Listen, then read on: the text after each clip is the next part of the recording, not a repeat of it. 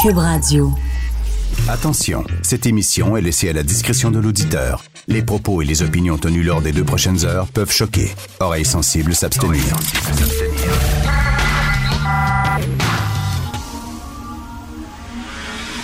Martino. Richard Martineau. Politiquement incorrect. Elle était d'une beauté, on le sait, mais elle était plus qu'une beauté. Cube Radio. Alors, bienvenue à Politiquement Incorrect. C'était Lorraine Pintal, bien sûr, qui parlait d'André Lachapelle. J'aime bien cette phrase-là. Elle était une beauté, une grande beauté, parce qu'écoutez, on va se le dire, tous les hommes québécois hétérosexuels avaient un kick de ma génération, bien sûr, avaient un kick incroyable sur André Lachapelle. Elle était absolument magnifique, mais elle était plus qu'une belle femme, elle était une excellente comédienne. Et il faut le dire, ça, parce que souvent, la beauté euh, des femmes, euh, on, on- on bloque là-dessus et on, on oublie leur talent. Catherine Deneuve est, selon moi, la plus grande comédienne française. Et euh, pourtant, pendant très longtemps, Catherine Deneuve, lorsqu'on parlait d'elle, ah, c'était sa beauté, sa beauté glaciale, etc., froide. Et bon, on, on sait qu'elle travaillait avec beaucoup de designers. Mais on oublie de dire, ben, c'est la plus grande comédienne française. Même chose pour Brigitte Bardot, que, changer la façon dont les comédiens jouaient avec un accent qui venait de la rue. Elle avait un côté, euh, euh, un côté euh, vulgaire, un côté euh, femme de son époque, etc. Elle a changé la façon dont euh, les gens jouent au cinéma, au même titre que Marlon Brando et James Dean. A été très importante, mais on a beaucoup parlé quand on parle de Brigitte Bardot, sa grande beauté, etc. Donc, André Lachapelle, femme absolument magnifique, mais quelle grande comédienne. J'ai eu le privilège de la voir sur scène à de nombreuses reprises, entre autres dans des pièces de Tremblay. Elle pouvait tout jouer. Elle faisait de l'autodérision, elle pouvait rire d'elle-même, elle pouvait jouer du burlesque avec euh, quasiment Paul Berval puis Gilles Latulippe. Elle pouvait jouer des pièces euh, expérimentales pointues, euh, des pièces de répertoire. C'était une grande dame et paraît-il qu'elle s'en est allée avec autant de noblesse qu'elle a vécu. Je veux vous parler d'un texte dans le Devoir, page A10. Le livre québécois privilégie un genre. Je suis tellement tanné de ça. Je suis tellement tanné de tout ça. Le livre québécois privilégie un genre. Alors, une étude pointe les biais envers les hommes dans la chaîne de production littéraire. Il y a trop d'hommes qui écrivent des livres, il y a trop d'hommes dans les maisons d'édition, il y a trop d'hommes libraires, il y a trop d'hommes critiques de livres, il y a trop d'hommes qui placent des livres, ces tablettes chez Renaud-Bré puis chez Archambault. Pensez-vous vraiment Pensez-vous vraiment qu'il y a un éditeur qui reçoit un très grand manuscrit, un super bon manuscrit, qui le lit et qui dit c'est bon, j'aimerais le publier, mais c'est une femme qui l'a écrit, donc je ne le publierai pas. Pensez-vous vraiment que ça existe au Québec? My God, arrêtez avec. Là, on va-tu se mettre à l'entrée sur le Salon du Livre actuellement? Êtes-vous déjà allé au Salon du Livre? 90% des gens au Salon du Livre, c'est des femmes. C'est des femmes qui vont au Salon du Livre, c'est des femmes qui lisent. Est-ce qu'on va mettre quelqu'un à l'entrée du Salon du Livre qui va compter le nombre de femmes puis le, nombre d'hommes qui vont rentrer en disant là, là, ah, il y a trop de femmes, là. Là, il faut que ce soit, il faut qu'on ait la parité dans le Salon du Livre. Là, là, il y a 5000 hommes, on est rendu à 5000 femmes, on arrête. Ça va finir Voilà. comme les, les toilettes, section hommes et section femmes au salon du livre. OK? Voici les livres qui t'intéressent. Bon, euh, Guide de l'auto dans ce coin-là. OK, puis les femmes de l'autre côté. Puis là, il y, a- il y a trop d'hommes, il y a trop d'hommes dans le enfin, C'est fou. Pensez-vous vraiment qu'une femme, elle est bloquée parce qu'elle est une femme? C'est ça. Combattre le sexisme, c'est ça. Tu ne seras pas bloqué à cause de ton sexe. Ça n'existe pas au Québec. Je ne le crois pas qu'une maison d'édition. S'il y a plus de livres écrits par des hommes que de, livres écrits par des femmes, je sais pas. C'est parce que c'est comme ça. Il y a peut-être plus de livres écrits par des blonds que écrits par des cheveux, des, des gens aux cheveux euh, bruns. Il y a peut-être plus de livres écrits par des gros qu'écrits par des minces. Il y a certainement plus de livres écrits par des grandes personnes qu'écrits par des nains. Je sais pas, on va-tu commencer le, le- le- nombre de livres écrits par des Québécois de souche puis des Québécois d'origine autre? Arrêtez de tout capoter puis de tout mettre dans des petites cases puis les hommes puis les femmes puis les de souche puis les immigrants puis la race puis le sexe puis le genre puis l'orientation sexuelle puis tabarnouche, c'est une maladie mentale. Je dire, quand je, je, je me lève un matin puis je dis je vais aller acheter un livre, ce livre-là m'intéresse. C'est-tu parce que c'est Je me dis, tu j'ai le goût de lire un livre écrit par une femme? Mais si tu es un homme tu changes de nom, tu sais, tu changes de nom, tu deviens une autrice, tu prends un pseudonyme, tu sais. Oui. Peux-tu marcher? Une autrice. Une autrice, tu deviens Il n'y une autrice. il y Change a pas- assez de livres écrits par des transgenres. Je veux une étude là-dessus. Le, le, roman, le plus beau roman que j'ai lu dans ma vie, le, le- le- le roman que je relis une fois par année, que je trouve extraordinaire, c'est Madame Bovary de Gustave Flaubert. C'est le plus beau portrait de femme. C'est une femme dans un petit village qui se marie avec un médecin. Et le gars, il est plate. Il est plate à chier. Elle s'ennuie, elle s'emmerde avec lui. Il n'y a pas de conversation. Elle regarde dehors, elle voit sa vie défiler. Elle, puis elle prend un amant, etc. C'est un portrait de femme. C'est le plus beau portrait de femme que j'ai lu dans ma vie. C'est un livre féministe. C'est un livre sur comment les femmes se faisaient chier, étaient exploitées par les hommes. C'est écrit par un homme un homme bourgeois. Flaubert était un gros bourgeois, puis écrit sur une femme pauvre, mariée avec un médecin plate. Il a pu s'extirper de sa condition d'homme, il a pu s'extirper de sa condition de bourgeois pour écrire sur une femme qui est pauvre. C'est ça un artiste. C'est ça un artiste. Tu inventes, tu imagines. Et lui disait, Madame Bovary, c'est moi. C'est ça qu'il disait Gustave Flaubert. C'est moi. Je me mets, je me mets dans sa tête. Arrêtez. On peut avoir un livre fantastique sur un homme de 50 ans qui a des problèmes existentiels puis qui est écrit par une femme. Un des plus beaux films sur les hommes que j'ai vu a été réalisé par Nicole Garcia, qui est une femme, qui est une cinéaste française. Mais c'est de la maladie mentale de tout voir sous le filtre du sexe tout le temps. Là, les vidanges, les vidanges. Moi, je veux savoir le nombre de vidangeurs hommes versus le nombre de vidangeurs femmes. Est-ce que les hommes produisent plus de vidanges que les femmes? Est-ce que je veux tout qu'on calcule tout dans notre société sous l'angle des sexes? Tiens, les avoir des sacs de tu sais. Oui. Tu le là. Oui. Bleu, rose. Bleu, rose. boîte, on en vendrait plus. Puis il y a combien de dans, dans les vidanges, je veux qu'on ouvre les sacs puis qu'on voit combien de déchets sont des déchets féminins puis des déchets masculins. Je veux le savoir. La moi. récupération aussi. Combien de récupérer. condoms versus combien de serviettes sanitaires? Ben, Là, là, à un moment donné, ça devient du... c'est débile. C'est complètement débile cette affaire-là. on dirait que ça te fâche, hein? Ça me fâche. Politiquement incorrect. Martineau et l'actualité, c'est comme le yin et le yang. Impossible de les dissocier. Politiquement incorrect. Nous allons parler d'argent, d'économie et de consommation avec le journaliste Pierre Couture, journaliste à la section argent Journal de Montréal, Journal de Québec. Salut Pierre. Salut Richard. Écoute, en débutant, là, on n'avait pas prévu de parler de ça, mais des fois, euh, toi et moi, on parle de consommation. Je veux juste te dire là, que le, le nouveau camion de Tesla qui vient d'être rendu public est certainement l'auto la plus laide à avoir été dessinée. C'est épouvantable. Moi, je pensais que c'était la Pacer, l'auto la plus laide au monde. ou- ou- mais ça, là, ça bat tout. On dirait que c'était créé, comme euh, Benoît Struzac me dit tantôt, on dirait que c'était créé par un, un enfant qui joue à Minecraft. Mais c'est voulu, ça. C'est du marketing. Mais ah oui, c'est voulu. Ça sera pas. euh, C'est un prototype, ça. Hein? OK. C'est pas. euh, ben oui, ben oui, une sorte des camions puis des affaires puis des, des espèces de prototypes là euh, Non. bizarres, mais Hey, ça verra jamais le jour. C'est tout en angle. C'est ça, c'est lettre. Qui va se promener avec ça? Ben voyons donc, ça n'a aucun maudit bon sens. Écoute, on s'en va vers une pénurie de, de, de propane à cause de la grève Oui. du CN. Oui, mais là, il y, a- il y a du monde qui dorme au gaz parce que hier, même François Legault est sorti de dire qu'il y a urgence. Et la réponse d'Ottawa, c'est on suit la situation. Écoute, ça va prendre du temps, là, parce que pensez-y, le Parlement est même pas encore constitué. Euh, Il y a des députés qui sont pas assermentés. Euh, et là, il faudrait faire, faire ça rapidement à Ottawa là, pour passer une loi spéciale pour forcer les travailleurs du CN à re- retourner au travail.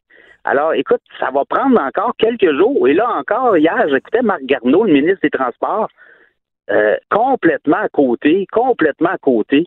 Je sais pas c'est quoi y attendre parce que Hey, parce que moi, j'ai lu, là, des problèmes là. J'ai lu que nos, nos demandes en propane, parce que bon, on a tous appris ça, moi je ne savais pas ça, je dois l'avouer, euh, les agriculteurs ont besoin de gaz propane pour sécher leurs grains. Et on est exactement dans la période là, de sécher le grain euh, dans les silos, et on dit que euh, la récolte cette année est particulièrement humide, la récolte de grains, donc ils ont 3-4 jours pour sécher le grain, sinon ils perdent leur récolte. Et là, on dit que... On dit qu'on a besoin, nos besoins, c'est de 6 millions de litres de propane par jour. Et nos réserves, c'est 12 millions de litres de propane comme réserve. Donc, on a deux jours de réserve de propane.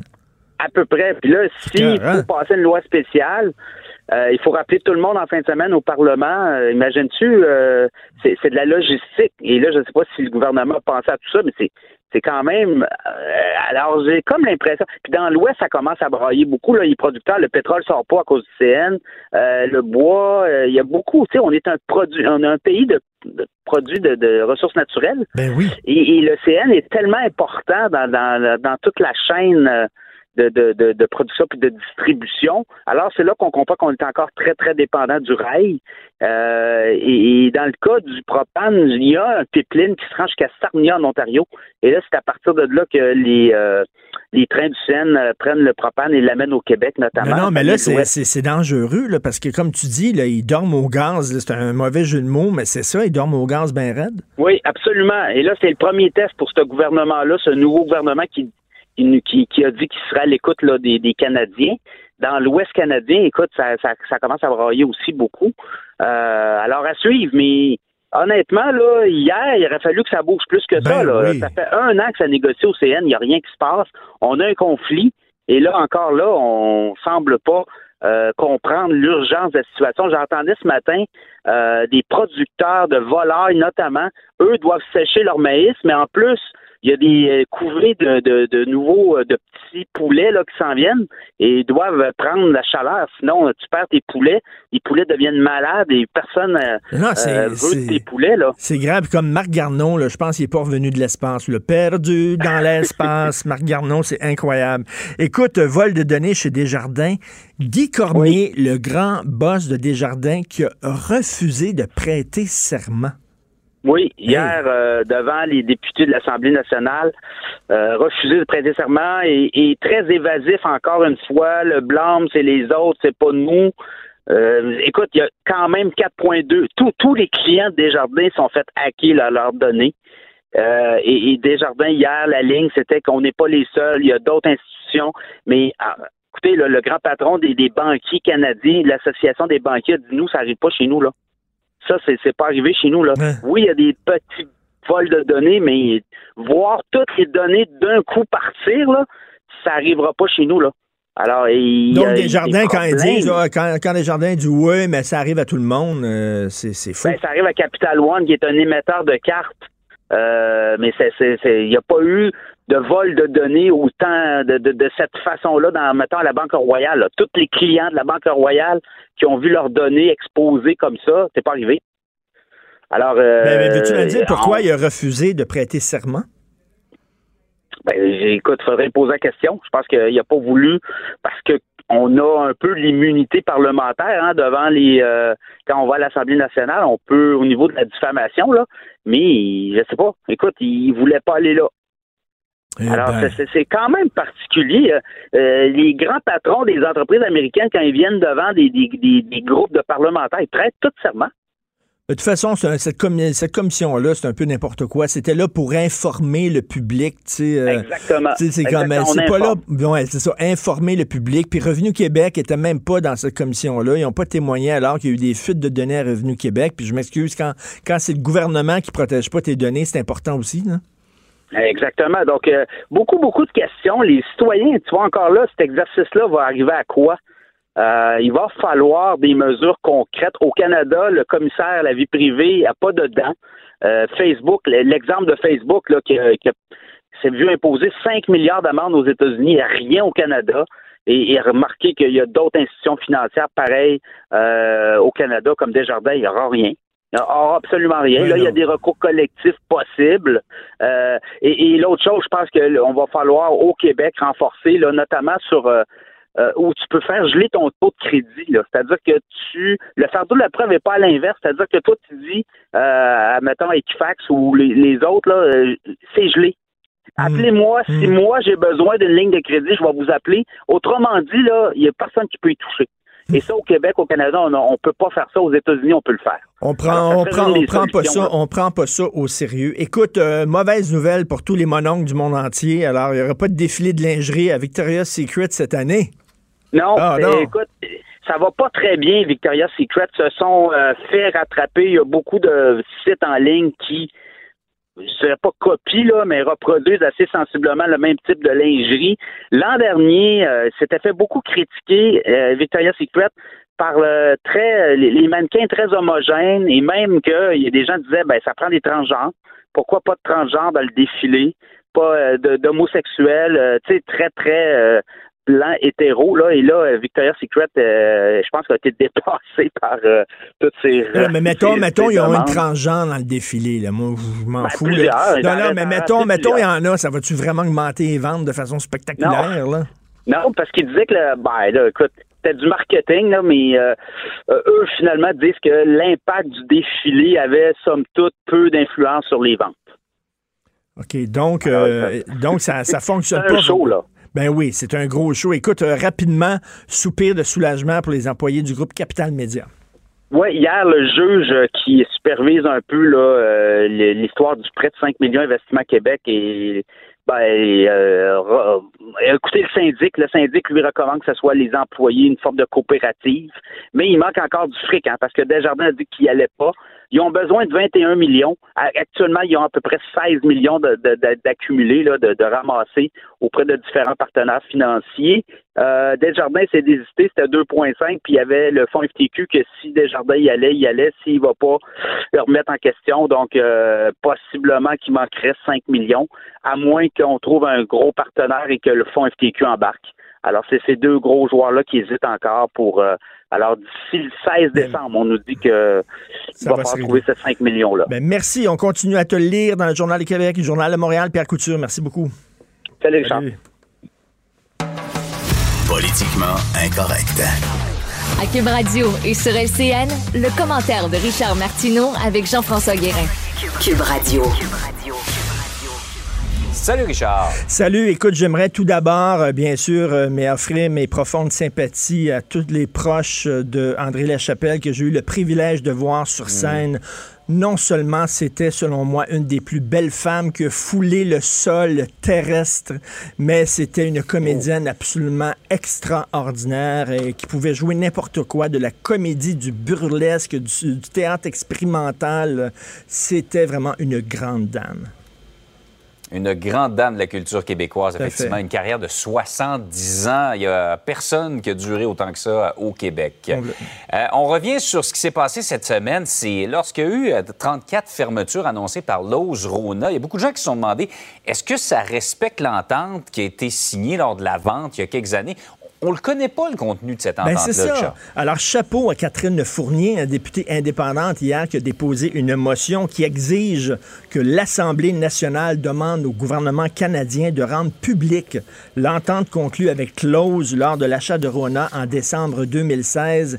Et ce qui est bien, c'est que tous les députés présents au Salon Bleu hier ont appuyé cette motion-là. Donc, on est allé au-delà de la partisanerie politique et ça fait du bien de temps en temps au Québec qu'on dise là, pas de chicane de parti, on est tous ensemble et on veut savoir qu'est-ce qu'il y avait dans cette entente-là. Parce qu'à un moment donné, là, euh, signer une entente, c'est pas rien. Je m'excuse, mais moi, j'en signe des contrats régulièrement et je dois respecter mes contrats. Et si je respecte pas mes contrats, il y a des conséquences. Alors, ces gens-là se sont entendus. euh, on va respecter telle et telle chose. On le promet, on le jure, on le met par écrit. Mais là, après ça, bon, on laisse tomber des bannières, on ferme des magasins, on congédie des employés. Euh, on aimerait savoir ce qu'ils ont signé, Jean-François. Oui. Parce que, tu sais, quand, que- même, là, je veux dire, est-ce qu'ils se sont entendus, eux autres, en disant non, euh, au cours des deux prochaines années, on vous le jure qu'il n'y aurait pas de congédiement ou on vous jure qu'il n'y aurait pas de fermeture de magasins? Et là, comment ça se fait que le gouvernement fédéral ne veut pas rendre public cette entente-là? Euh, c'est euh, c'est nous, hein, ça nous appartient. là, je veux dire, on, a- on doit savoir là, ce qui s'est passé.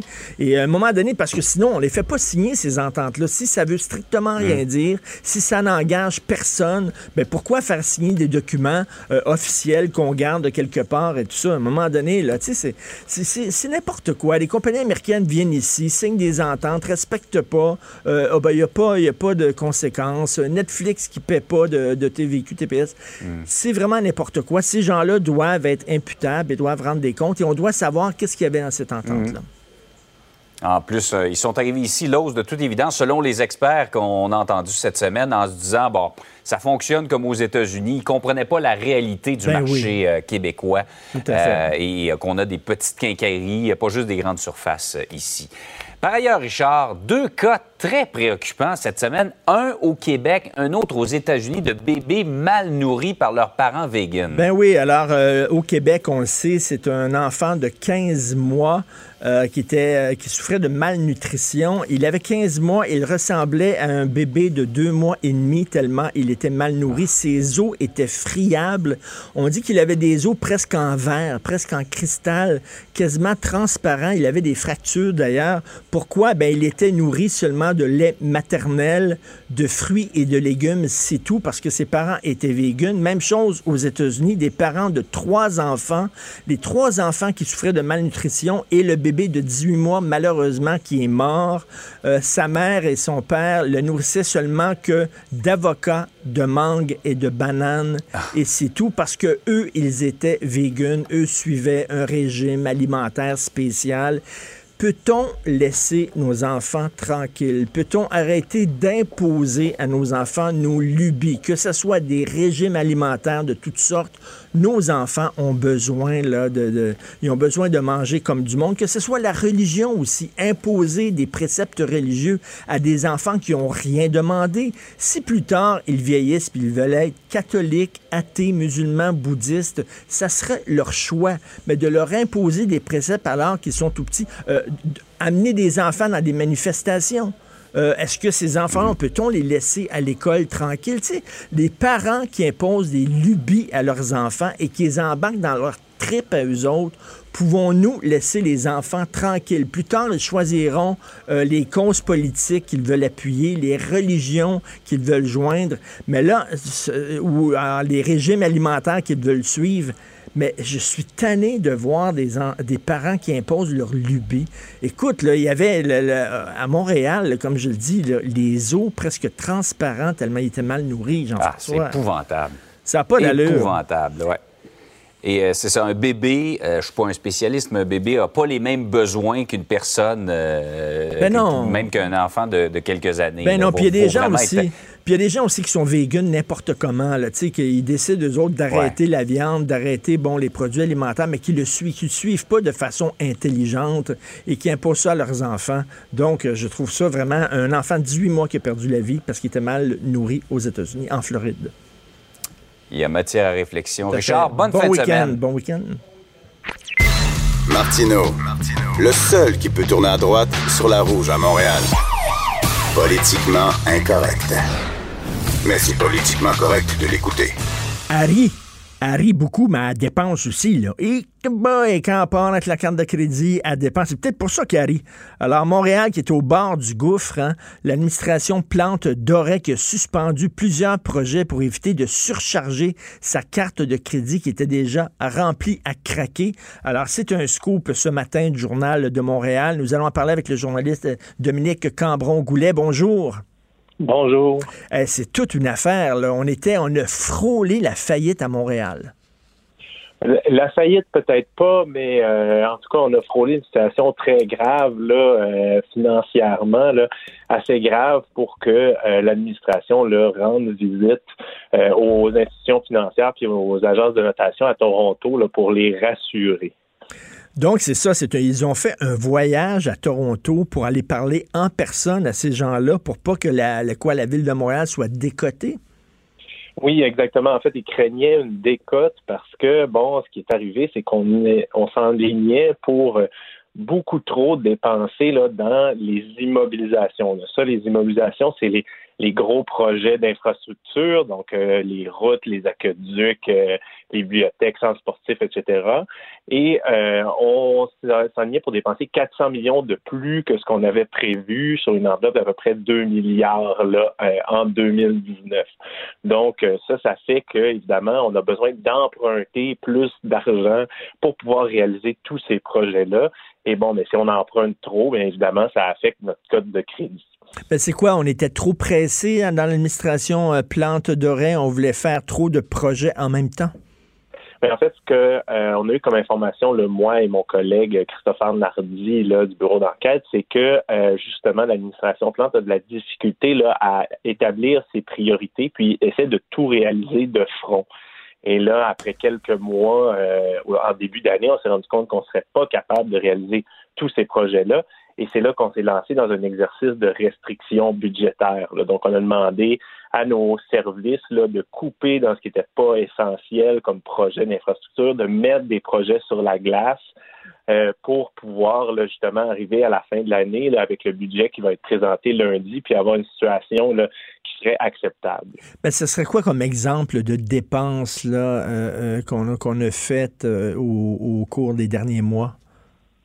Ben, de dépenses, en fait, c'est que l'administration essaie de, disons, rattraper le déficit là, des routes et des aqueducs, mais tout en réalisant là, ces projets euh, phares. on sait que l'administration a acheté, par exemple, 300 autobus. Bon, c'est avec la, STM, mais ça, c'est sur le, crédit de la ville aussi. Euh, donc, c'est ce genre de projet-là -là, qu'on essaie de faire tout en même temps. Ben là, on parle de dépenses effrénées de l'administration Plante Doré. C'est ce que vous écrivez dans votre texte, des dépenses effrénées. Donc, euh, euh, c'était, on n'a pas, on n'a pas budgété comme il faut. On n'a pas, pas regardé ça parce que là, il y a quelque chose de pas normal là-dedans qu'on se, se rende compte soudainement qu'on est en train de frapper un mur et que la situation est tellement urgente qu'il faut sauter dans un avion et aller rassurer les gens à Toronto. Mais effectivement, on n'a pas fait le contrôle des dépenses. Ce que nous, on a su, c'est que justement, on a, on a laissé ça un peu aller en disant, bon, on va réaliser tous les projets, on va euh, améliorer la ville, améliorer les infrastructures. Et là, après quelques mois, on s'est rendu compte que oups, euh, on n'aurait pas l'argent, on aurait trop dépensé d'argent pour ce qu'on avait emprunté puis pour notre capacité d'emprunt. Et euh, ça, ça peut avoir des conséquences de devoir couper là, euh, en milieu d'année comme ça parce qu'il y a des projets qui sont déjà très entamés à la ville de Montréal. On a fait beaucoup de planification. Ils sont dans le pipeline, comme on dit en langage de fonctionnaire municipal, et là, on doit les enlever. Et ça, ça veut dire qu'il faut reprendre la planification plus tard. Donc, il va falloir repayer. Euh, pour des étapes de planification. Donc, au bout du compte, ça va coûter plus cher parce que ces projets-là, de toute façon, il va falloir les faire. Les rues, euh, les aqueducs, euh, ils vont être dus à un moment donné. Il va falloir les faire. Mais ça, c'est bon, bon pour prendre une image, pour montrer à quel point c'était grave. C'est quoi? Mettons, on est rendu au mois de septembre, puis on a déjà tout dépensé l'argent de l'année, puis il nous reste deux, trois mois encore à faire, trois, quatre mois à faire. Ben ça, ça marche pas tout à fait comme ça parce que évidemment c'est des emprunts là, donc mhm. on peut pas. c'est souvent des emprunts sur plusieurs années, euh, mais disons qu'on s'est rendu compte là euh, à peu près au mois de, de bon début de l'année, là, euh, février-mars, qu'on allait frapper un mur avant la fin de l'année.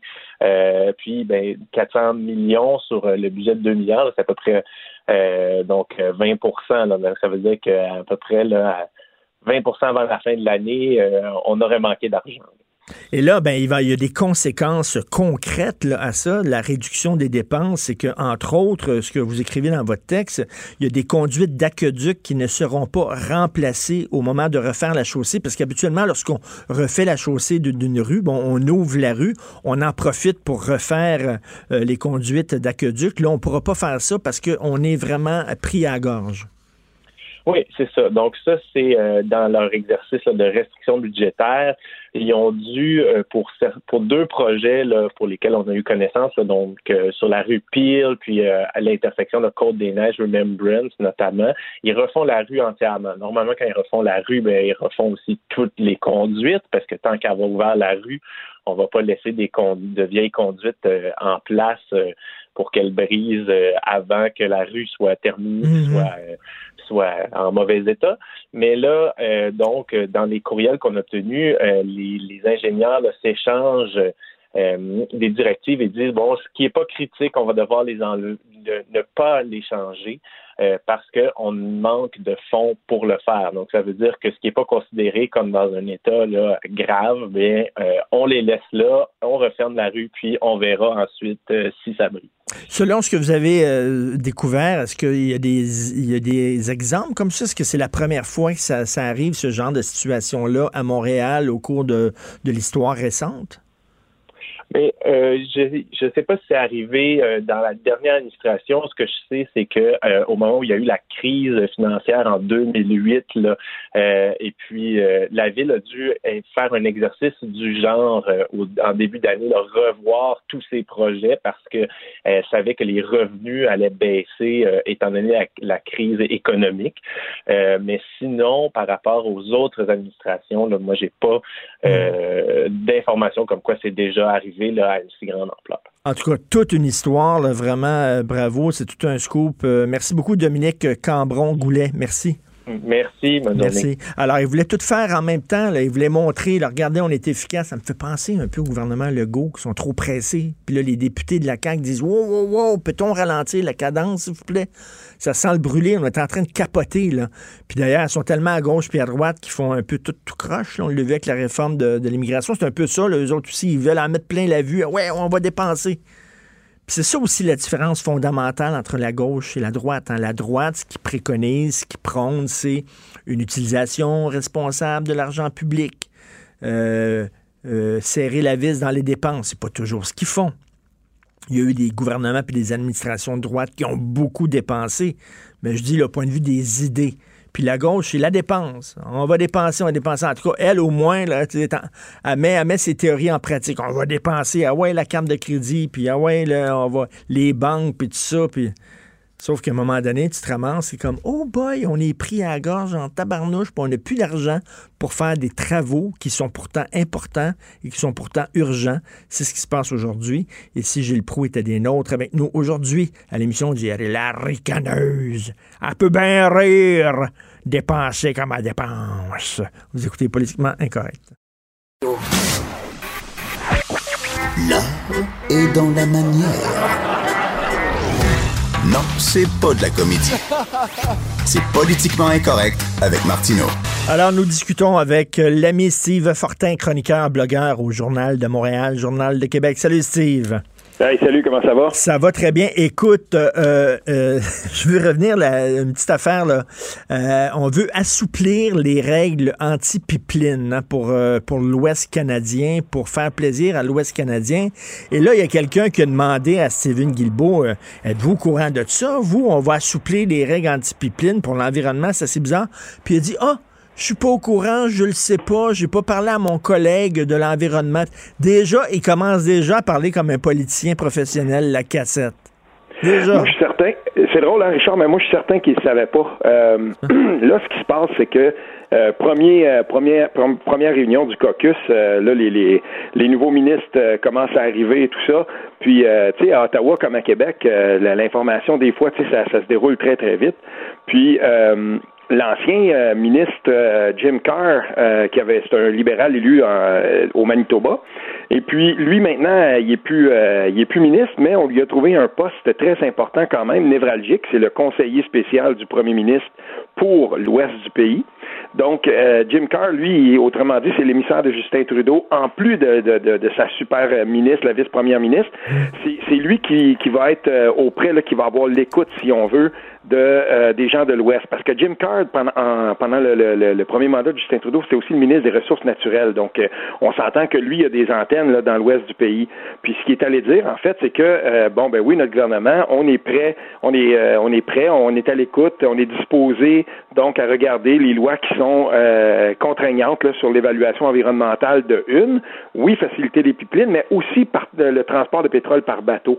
Puis ça, c'est pas rien parce que un des contentieux les plus importants ben pour la réalisation de euh, Trans Mountain, c'est euh, le passage de la rivière Fraser, euh, puis aussi ensuite donc l'accostement dans le, port.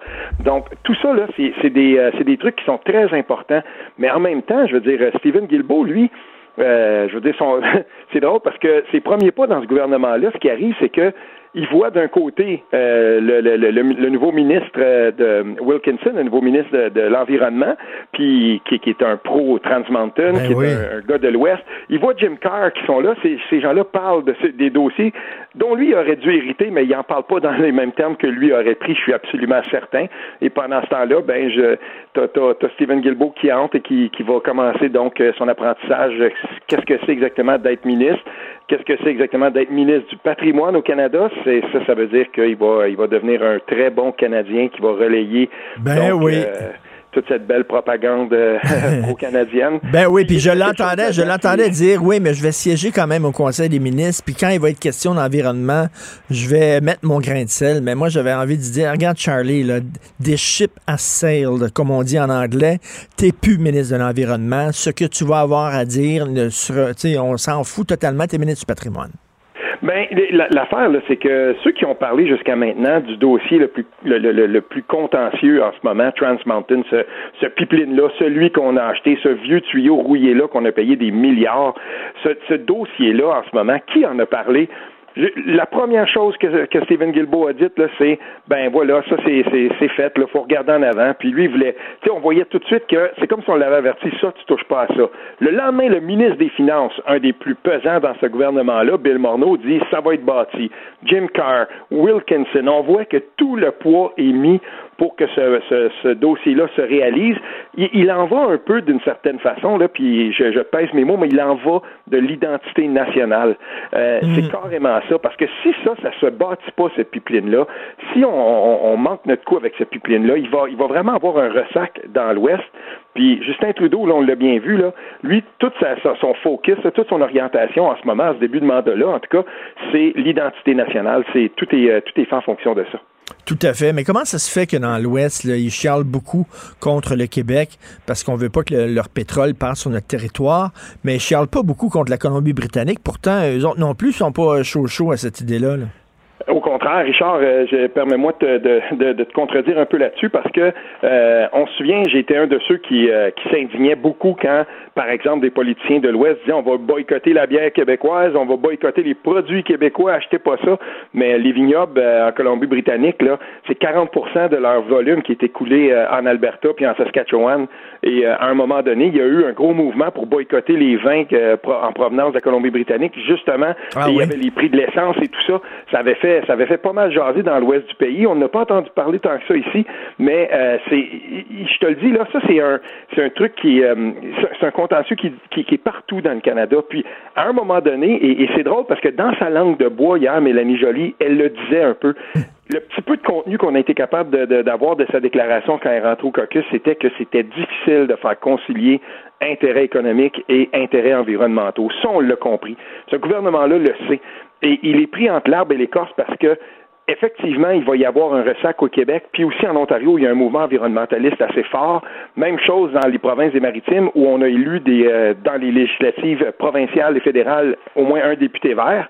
Donc, tu sais, je veux dire, ça existe ça aussi au Canada. Des citoyens qui sont consciencieux puis qui espèrent que le gouvernement entame enfin cette espèce de, de, de, nouvelle façon de voir l'économie, puis cette transition économique et écologique, ça existe. Mais écoute, quand, quand il s'est présenté euh, pendant la campagne comme le géant vert, le champion de la cause environnementale, environnementale euh, mm-hmm. euh, il a roulé dans la farine.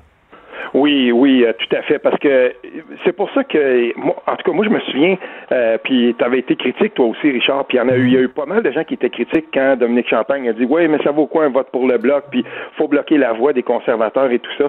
Moi, je, lisais hier la, teneur là, acerbe de sa lettre envers, euh, envers Justin Trudeau, puis je me disais, mais voyons, ils, sont naïfs, ces gens-là, ils pensaient quoi? Ils pensaient vraiment que là, tout à coup, Justin Trudeau était pour, pour, pour devenir un environnementaliste, puis qu'il était pour bloquer un projet de pipeline?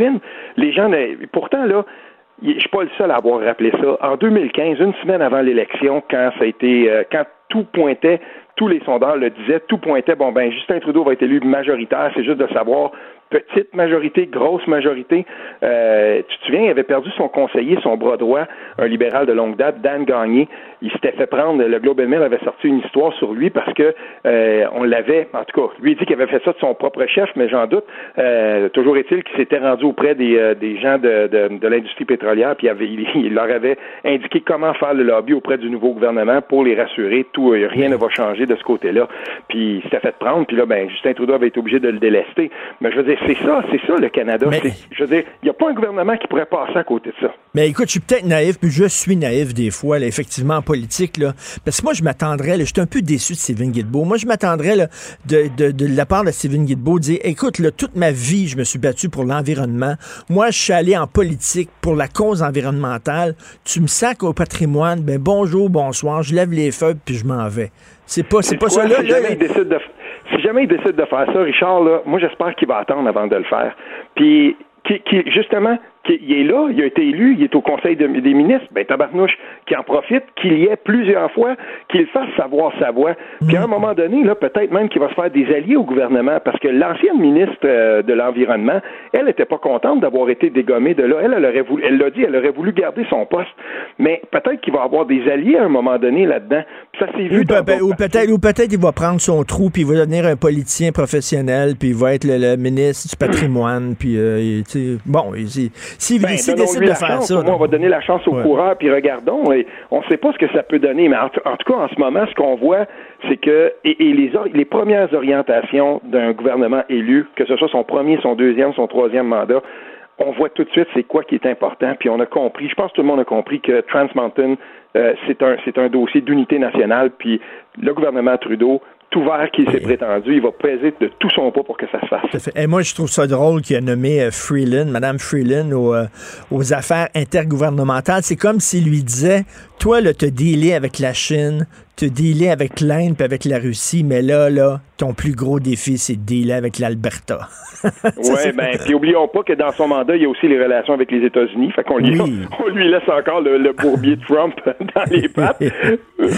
oui, effectivement, là, elle est, totalement, là, on prend, on prend toute sa, si on veut, là, son pouvoir de négociation, puis euh, on dit, ben voilà, tu vas aller voir, euh, on dit l'Alberta, mais il y a la Saskatchewan qui sont très, très, euh, je veux dire, ces gens-là, ils sortent des réunions avec le premier ministre, sont pas contents. Il y a quelques maires aussi, il a rencontré certains maires. Le maire de Vancouver, lui, il il est sorti de là, puis il a dit, ben moi, je veux rien savoir de ces batailles-là, puis le Wexit, puis tout ça. Il dit, ça, ça, se passe de l'autre côté des Rocheuses. Moi, j'embarque pas là-dedans.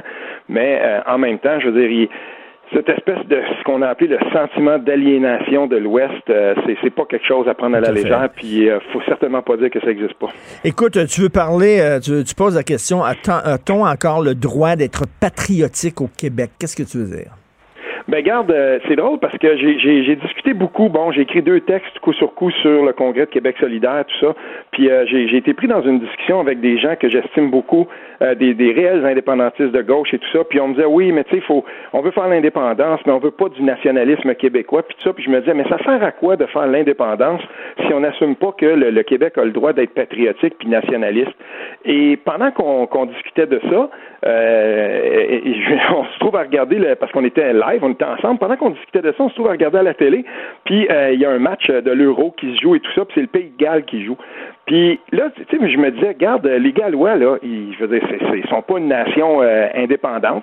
Ils se représentent sur la scène internationale. Mm-hmm. Ce patriotisme-là est tout à fait correct. C'est la même chose pour les Écossais. Écoute, les Écossais se représentent au soccer, là, sont dans les qualifications de l'Euro.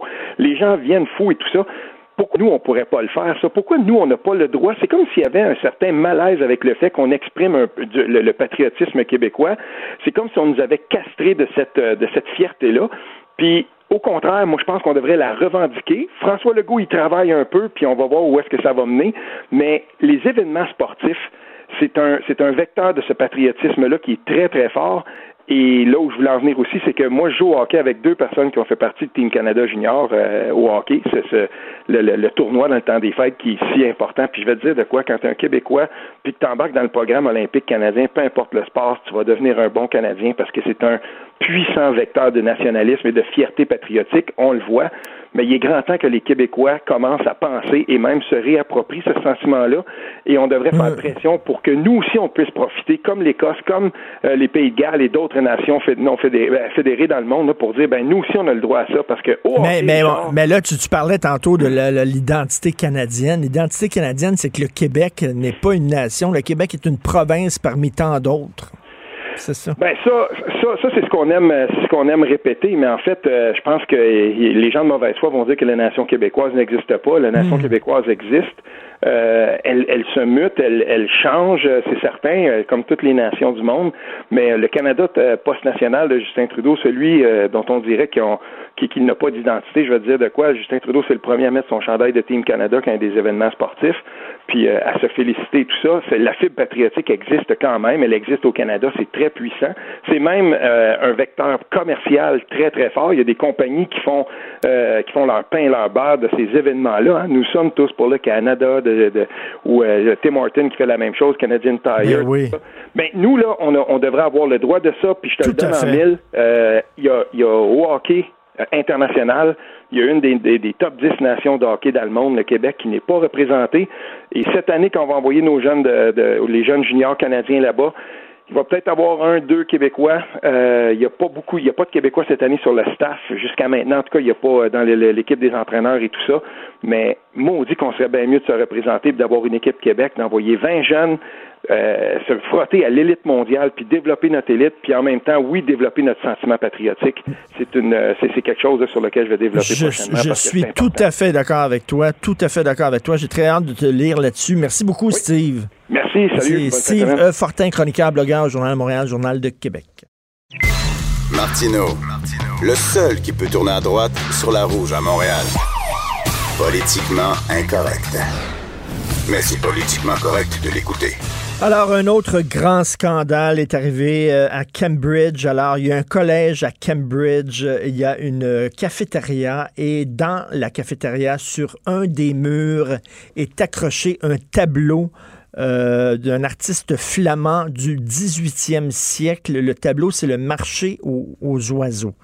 Là, euh, la peinture flamande du 18e siècle, on voit souvent ça, euh, des, animaux morts, des gibiers, euh, les résultats de la chasse, des oiseaux, des petits animaux qui sont morts sur un étal ça faisait partie de la tradition picturale de l'époque. Souvent, c'était des bourgeois qui se faisaient peindre euh, pour euh, montrer justement leur puissance. Alors, on les voyait souvent euh, au milieu d'une bibliothèque pour montrer leurs livres, pour dire aux gens, regardez à quel point j'ai une grande connaissance. Ou alors, ils se faisaient peindre aux côtés de leurs objets précieux, des fourrures, des bijoux, pour montrer encore leur puissance aux gens qui entrent dans leur maison qui voient leur peinture, leur toile. Euh, souvent, ils se faisaient aussi peindre aux, côtés d'un globe terrestre pour montrer comme je suis le maître de l'univers, j'ai beaucoup voyagé. Et ils montraient souvent des scènes de chasse pour montrer là encore leur richesse, je mange beaucoup. Et là, tu voyais des victuailles, des volailles, des poissons, du gibier. Ça fait partie d'une tradition picturale. Donc, dans ce collège à Cambridge, sur le mur de la cafétéria, est accrochée une toile euh, d'un artiste flamand du 18e et ça s'intitule Le marché aux oiseaux où on voit des gibiers à plumes morts sur une planche de bois accrochés à des crochets. Et là, il y a eu des plaintes parce que ça empêche les étudiants vegans de manger. Ils voient cette toile-là, puis là, ça les, choque, oh oui. Les pauvres petits lapins, les pauvres petits lapins, ils peuvent plus manger. Ils sont devant leur purée de légumes, puis là, ils regardent ça, puis ça les dégoûte. Donc, et ça, c'est un prêt d'un musée. Hein? Et avant, il fut un temps où les universités, on était contents d'avoir des toiles à l'université, justement, parce que l'université est là pour faire la promotion de l'histoire de l'art, de la connaissance, des idées, etc. Mais là, non. Il faut retirer cette toile-là parce qu'il y a eu des plaintes, parce que les étudiants vegan, ça les confronte, ça leur fait de la peine. Ils veulent un safe space alimentaire. C'est de la maladie mentale. Je le redis, mais tous les jours, là des histoires comme ça, là, quand j'ai commencé, moi, à en parler de ces histoires-là, de rectitude politique et tout ça, il y en avait une par semaine. Il y en a une tous les jours et même il y en a plusieurs par jour. Là, en France, euh, au magazine Le Point, Il y a un texte sur la liberté, les atteintes à la liberté d'expression qui se multiplient dans les facs à l'université. On pensait que c'était seulement aux États-Unis, on pensait que c'était seulement en Angleterre. On disait la France, voyons donc, la France, c'est le lieu parfait des discussions d'idées, des débats, du choc des idées. Non, en France aussi. récemment, le 12 novembre, à Lille, François Hollande, l'ancien président de la République, qui devait aller présenter une conférence euh, sur son dernier livre qui s'intitule Répondre à la crise démocratique. L'amphithéâtre où il devait se présenter a été envahi par une centaine d'étudiants. Ses livres ont été déchirés. Ça vous rappelle pas des régimes totalitaires? C'est la première chose qu'ils font, c'est des autodafés, de prendre des livres, de les déchirer, de les détruire, de les jeter au bûcher.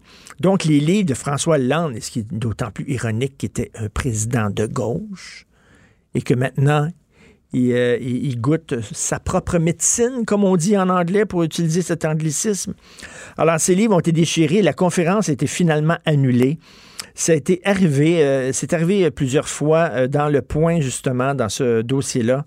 Euh, on écrit depuis quelques années, les campus français sont le théâtre d'incidents analogues, conférences boycottées, chahutées, voire annulées à cause d'intervenants suspectés d'être réactionnaires, racistes, islamophobes, homophobes, misogynes, ça n'a pas de bon sens. Alors, Alain Finkielkraut, Sylviane Agassinki, Raphaël Enthoven, Mohamed Sifawi ont dû affronter des comités d'accueil qui les à ajourner ou à déplacer leurs conférences. On se souvient ici Mathieu Bocoté dans une librairie. Et là, il y a un homme, professeur d'histoire à l'Université de Paris, qui raconte au point qu'il devait animer une conférence organisée sur le thème de la présomption d'innocence à l'heure de Balance ton port. C'est bien beau euh, lutter contre les agressions sexuelles, mais la présomption d'innocence existe encore. J'en parle souvent à l'émission. Et donc, parmi les invités, il y avait des avocats, etc. Et là, euh, il dit, je le cite, le thème même de la discussion semblait insupportable à des cerveaux un peu comprimés. Alors, il y a une douzaine d'étudiants qui ont interrompu la séance. Ils ont traité l'enseignant et l'avocat mâle de violeurs en puissance. Ils ont été expulsés, donc la, la conférence se reprise. Un des agitateurs, par contre, a versé sur la chaire du haut d'une fenêtre en haut, il a versé sur les invités qui étaient assis, il a versé de la pisse. Une bouteille d'urine qu'il a vidée sur eux autres. Alors, euh, le bonhomme qui est professeur d'histoire, il a tout reçu sur la face, sur la poitrine, euh, de la pisse. Donc, les invités ont été éclaboussés. Il dit, nous nous sommes épongés, puis nous avons poursuivi notre propos. Il nous semblait que c'était la meilleure réponse à leur donner. Donc, c'est rendu cette folie-là même dans les facultés françaises. Lisez ce dossier dans le dernier numéro du Point, c'est totalement déprimant. C'est complètement fou, c'est du fascisme de gauche. Euh, vous savez que Sophie et moi, nous avons un podcast qui fonctionne très bien. Euh, c'est, euh, ça s'intitule Devine qui vient souper. On reçoit deux personnalités à manger chez nous et on discute notre nouveau podcast, la nouvelle édition euh, est disponible dans la section balado sur le site de Cube Radio. Nous avons reçu deux femmes fortes, deux femmes de tête, Jeannette Bertrand et euh, Nathalie Simard, qui sont venues discuter, bien sûr. On a parlé d'agression sexuelle, bien sûr, on a parlé de MeToo, mais on a aussi parlé du désarroi des hommes. On peut en écouter un extrait qui fait beaucoup jaser concernant Guy Cloutier. C'est Nathalie Simard qui parle. On écoute ça récemment, il y a eu un texte sur toi. C'était une entrevue que tu as donnée récemment et ça m'a beaucoup choqué. Et on disait son agresseur, son agresseur, son agresseur, et jamais on le nommait. Et euh, Sophie me dit comment c'est moi qui disais ça? Non, non, non c'est la, la, journaliste. ah, mais la journaliste n'est pas le nommer. Il, est encore, il, bon, il est, encore protégé. Dire. Il est encore protégé, c'est sûr. C'est certain. Voyons Alors, donc. Pourquoi il est encore protégé? Parce que c'est le père de, de Véronique? Parce que c'est un homme de pouvoir. C'est un homme de pouvoir, même s'il n'est plus là. C'est un homme de, qui a eu un grand, Il est encore très présent, hein, Mme euh, Jeannette. C'est très grave. Mais tu penses que la journaliste n'a pas nommé Guy ben, oui. Parce que moi, je lisais le texte, puis je voyais son agresseur, son agresseur, puis je me disais, si ça avait été Gilbert Rozon, elle l'aurait nommé. Mm-hmm. Si ça avait été Éric Salvaille, elle l'aurait nommé. Mm-hmm. Si ça avait été Harvey Weinstein, n'importe qui d'autre, tous ah des cochons, tous des salauds, tous des pas. Ah, c'est drôle, Guy Cloutier, on le nomme pas. Donc, euh, oui, c'est vrai, c'est un peu bizarre, un texte euh, dans la presse sur Nathalie Simard et on parle de son agresseur et on nomme jamais que c'était Guy Cloutier et elle dit, Nathalie Simard, qui est encore très présent, là, vous allez dire, oui, mais quand même, il a purgé sa peine, il a le droit, après ça, de travailler. Hein, on a eu cette discussion-là autour de Bertrand Cantat, par exemple. Oui, mais vous, est-ce que vous accepteriez de travailler, même avec quelqu'un qui a purgé sa peine, est-ce que vous accepteriez de travailler avec quelqu'un qui a agressé, qui a violé une jeune fille de 9-10 ans? Est-ce que vous accepteriez de travailler avec en disant oui, mais il a purgé sa peine, il est sorti? Je comprends, mais moi, j'aurais énormément de malaise. Semble-t-il qu'il est encore très, très présent. Euh, puis qu'il rencontre encore des gens du milieu, puis ça discute et ça sourit et ça rigole au restaurant sans aucun problème. Vous écoutez Politiquement Incorrect. Richard Martineau. Politiquement incorrect. Cube Radio. Thérapie de couple. Pourquoi est-ce que tu ne le fais pas maintenant? Thérapie de couple. Alors, avant de céder la parole à ma conjointe, il y a euh, une auditrice qui nous a écrit, a dit que une auditrice, un auditeur, un auditeur, pardon, qui nous a écrit en disant que c'est vrai que c'est sexiste dans le milieu de la littérature. La preuve, on dit un livre et non une livre. Donc, c'est vrai, je suis outré, je suis absolument indigné. Donc, c'est sûr, tu as vu, Sophie, le livre québécois privilégie un genre dans le devoir. Il y a trop de livres écrits par des hommes et pas assez par des femmes. Penses-tu vraiment qu'il y a un éditeur qui reçoit un manuscrit qui est super bon, qui est excellent, qui lit le manuscrit et qui dit Ah, c'est écrit par une femme, on n'en publiera pas. Ouais, donc, Écoute, c'est drôle que tu parles de ça parce que hier, j'étais en train de lire un livre sur euh, les femmes d'opinion à travers l'histoire euh, aux États-Unis et on parlait entre autres de Nora F et elle disait à quel point elle trouvait que, euh, elle est décédée maintenant, mais elle disait à quel point elle trouvait que le mouvement féministe qui a connu son heure de gloire dans, dans les années 70 aux États-Unis est devenu après un mouvement qui ne s'intéresse qu'à des choses triviales. Et j'adore ce mot-là. Des choses triviales. Tu sais, je veux dire, bats-toi pour des vraies affaires, des choses graves, la violence contre les femmes, euh, les inégalités salariales et tout ça. Toutes sortes de choses qui sont des vrais dossiers. Si tu commences à chipoter pour savoir, on peut plus de livres, une femme. Puis en plus, le milieu de l'édition, je m'excuse, c'est un milieu où il y a beaucoup de femmes, ben. beaucoup d'éditeurs, beaucoup de. de tu sais, je veux dire, il y a plein de gens dans le milieu de l'édition qui sont des femmes. Alors, je veux dire, vous n'avez que vous-même à blâmer, mesdames, si vous publiez pas assez de livres de, femmes. Puis, puis des, le Salon du Livre, c'est le Salon du Livre actuellement, c'est 80-90 de femmes au Salon du Livre. En tout cas, en tout cas. Écoute, tu as écrit un texte qui a fait beaucoup jaser sur les enfants mal élevés. Tu oui. racontais, bon, on est allé au cinéma, on était ensemble, puis il y avait des petits... Mais toi, tu dormais. Tu dormais parce que tu travailles tellement fort pendant la semaine que quand on va au cinéma, tu sais, comme tu, bouges, tu bouges, tu bouges, tu bouges tout le temps. Puis là, quand tu t'arrêtes, ben finalement, paf, la narcolepsie embarque. c'est un, film pour, un film pour enfants. On est allé voir ça pour mon fils. Le film était mauvais. Bon. Le film était très mauvais. Donc, les 20 premières minutes, euh, j'ai dormi. Mais il y avait des petits morveux qui s'énervaient. Puis tout ça, tu as écrit là-dessus, puis tu as reçu énormément de témoignages. Alors, c'est très intéressant. Donc, je racontais que les enfants étaient vraiment super mal élevés. Il y avait toute une rangée d'enfants qui se promenaient dans les allées et qui s'amusaient beaucoup à sauter d'une marche à l'autre. Mais tu sais, pendant un film. Ça faisait boum. Ça faisait boum, boum, boum, boum, boum. D'ailleurs, je pense que c'est ça qui t'a réveillé à un moment donné. Il y avait tellement d'enfants qui sautaient.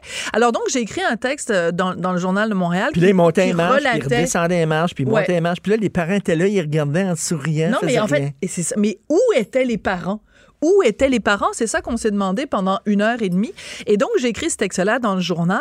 Et écoute, j'ai été inondée de courriels de gens qui m'écrivaient en me disant, oui, moi, ça m'arrive au cinéma, ça m'arrive euh, dans les transports en commun, ça m'arrive dans telle, telle, telle situation.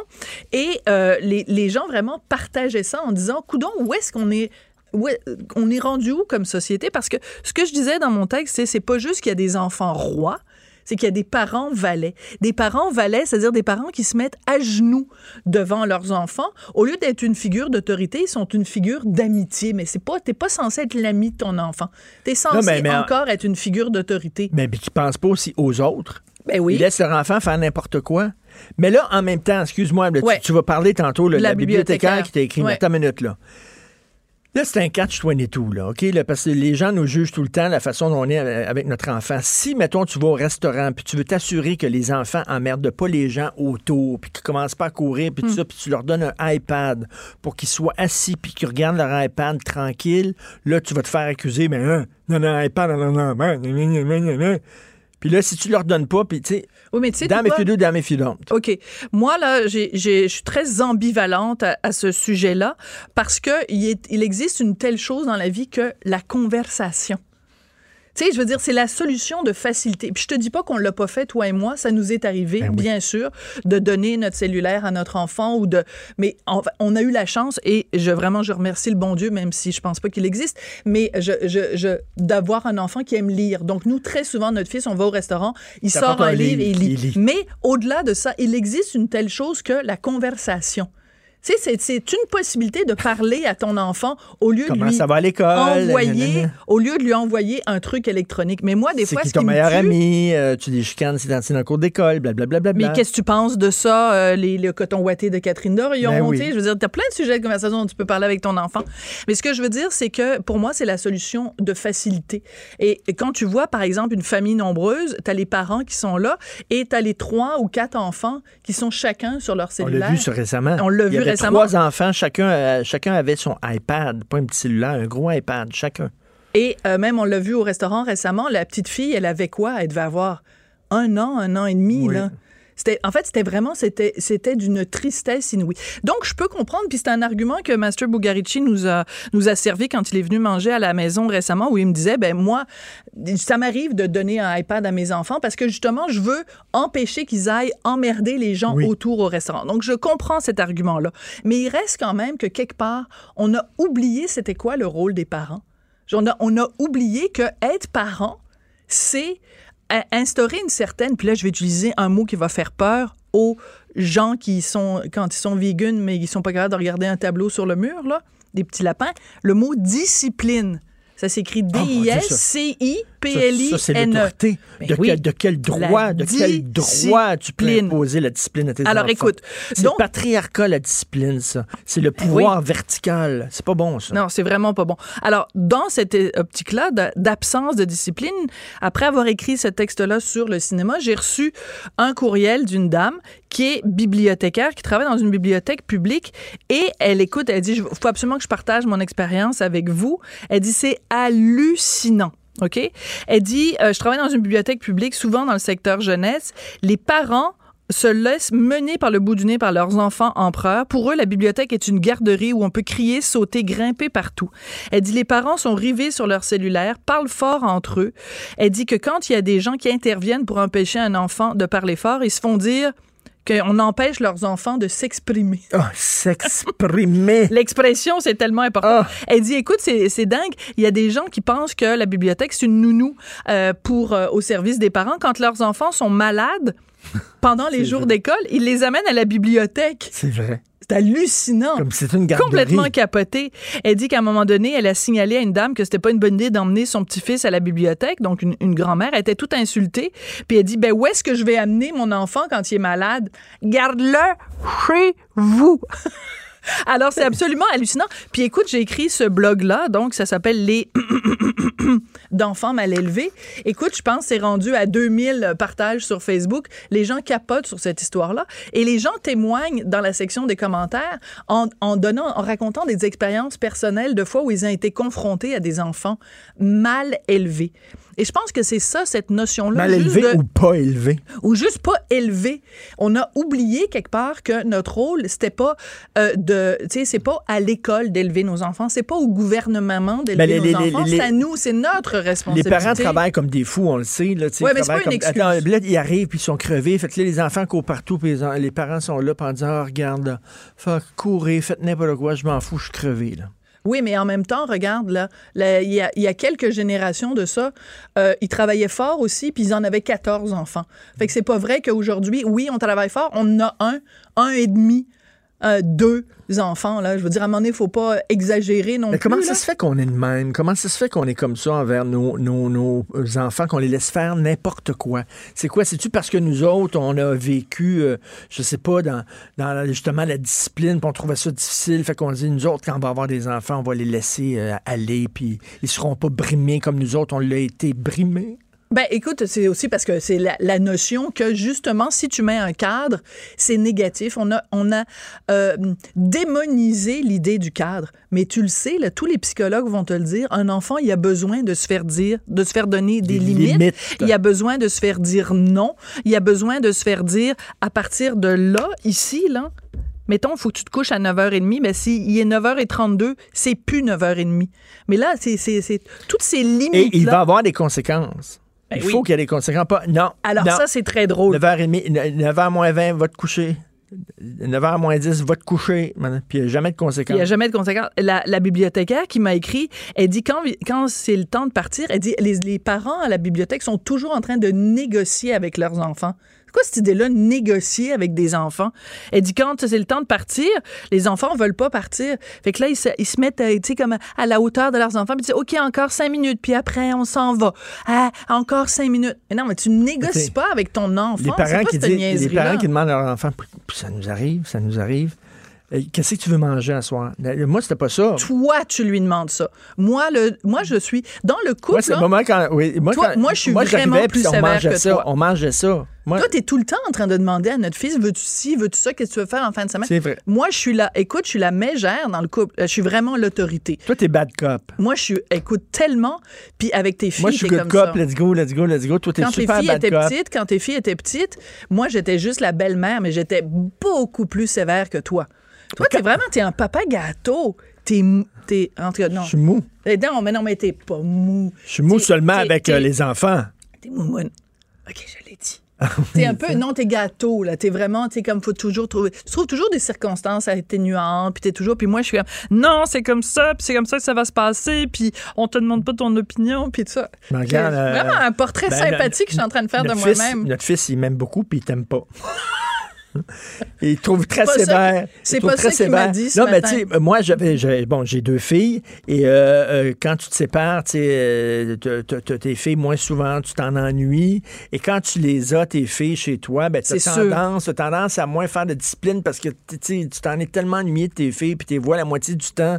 Tu dis, je commencerai pas à faire la discipline, puis ça, c'est mauvais. Ça, c'est, Oui, mais pas une regarde, bonne ton chose. fils, tu l'as à temps plein, puis t'es incapable de faire la discipline avec lui. Ouais. Donc, je pense que c'est un problème pas mal plus fondamental Avec que la juste. discipline. T'avais un problème avec la discipline. C'est un homme trop rose. Mais c'est drôle parce que pourtant, t'es un gars de droit, tu es un gars, tu l'ordre, la loi et l'ordre et tout ça. Tu sais, dans la société, tu es tout à fait pour les cadres, tu sais, les limites et tout ça. Mais à la maison, c'est le free-for-all, puis c'est comme un wait don, puis tu t'es vraiment pas quelqu'un. Non, je te le dis, c'est vrai, là. La- ça s'appelle thérapie de couple, notre truc. À un moment donné, il faut la faire, la thérapie Des de fois, couple. tu dis, euh, tu dis. Non, mais moi, des Non, fois, mais quand souvent, tu demandes à notre fils, Non, non, mais les bonbons. Non, non, les bonbons. Les bonbons. Toi, tu dis, mange pas de bonbons, puis là, il vient me voir. Là, il vient me voir, papa, je peux-tu avoir un bonbon? Je dis, oui, prends un bonbon. Puis là, toi, tu débarques en disant, tu l'as laissé prendre un bonbon. J'ai dit, je viens de dire de pas prendre de bonbons. Ça, c'est le Puis problème. lui, il a son bonbon dans la bouche, sinon Puis- deux. puis Puis, il il mâche. Il mâche ça en pleine face. puis il sourit. Alors, ça, c'est le problème. Puis là, il va falloir qu'on règle ça à un moment donné. C'est parce que moi, je ne sais pas qui est allé te voir. Je sais pas, là, qui est allé te Ben, voir avant. Tu le sais qu'il est allé me voir avant. C'est la première personne qui va voir, c'est moi. C'est évident. Ouais, tu- T'es sérieusement en train de me dire, tu sais pas qu'il vient me voir Là, il vient d'abord? voir, puis tu peux pas, je peux-tu prendre un bonbon? Ben oui, prends un bonbon. Ben la, la prochaine fois qu'il va te demander quelque chose, demande-lui d'abord, as-tu demandé à maman? Non, parce que des fois, ouais. Non, oui, droit- tu lui demandes, as-tu demandé à maman? C'est comme ça que ça se passe. Hey, ça, c'est, ça, c'est un beau, ça, c'est un beau le modèle qu'elle m'a présenté à, à mon fils. Ah, c'est maman qui décide. Ah, ben, si Ben maman là, dit pas de bonbons, c'est pas de Pendant bonbons. 4000 ans de patriarcat, on a dit, c'est papa dit, qui m'a dit, décide. Nicolas, habitue-toi, là. Habitue-toi, là. Je sais pas si t'es, en, si t'es hétéro ou gay. Je sais pas, t'es trop jeune encore, là. Mais si jamais tu vas être hétéro plus tard, puis tu vas être avec une femme, habitue-toi. C'est pas toi le boss. OK, ça, c'est habitue-toi, comme ça Nicolas. Je vais t'apprendre, je vais t'apprendre rapidement, là. C'est maman qui décide. Si maman dit pas de bonbons, c'est pas de bonbons. C'est soit mou, finalement, c'est ça? Ouais. Soit mou. Soit mou. Soit mou, mais pas trop Soit, mou. soit si maman dit pas de bonbons, il y en aura pas de bonbons. Non, mais c'est parce qu'il faut que tu comprennes un truc, Richard. Un truc assez fondamental. Il y a quand même un consensus scientifique sur les bonbons. Ça n'est pas bon pour la santé. OK. Si, tu te bourres de bonbons du matin au soir, du soir au matin, oui, mais un petit, un petit nanane de temps en temps, un petit nanane. Regarde, je vais te donner même. T'es même la pas vie capable est dure, de la dire vie à ton difficile. fils. T'es même pas capable de dire à ton fils, mange tes légumes dans ton assiette. C'est moi qui dois dire, mange les légumes. Mais mettons, là, il restait, là, mettons, il restait une semaine à vivre. Est-ce que tu l'empêcherais de manger des bonbons? Mais il reste pas une semaine à vivre. Il y a 11 ans, il vient d'arriver au monde. Qu'est-ce que t'en sais?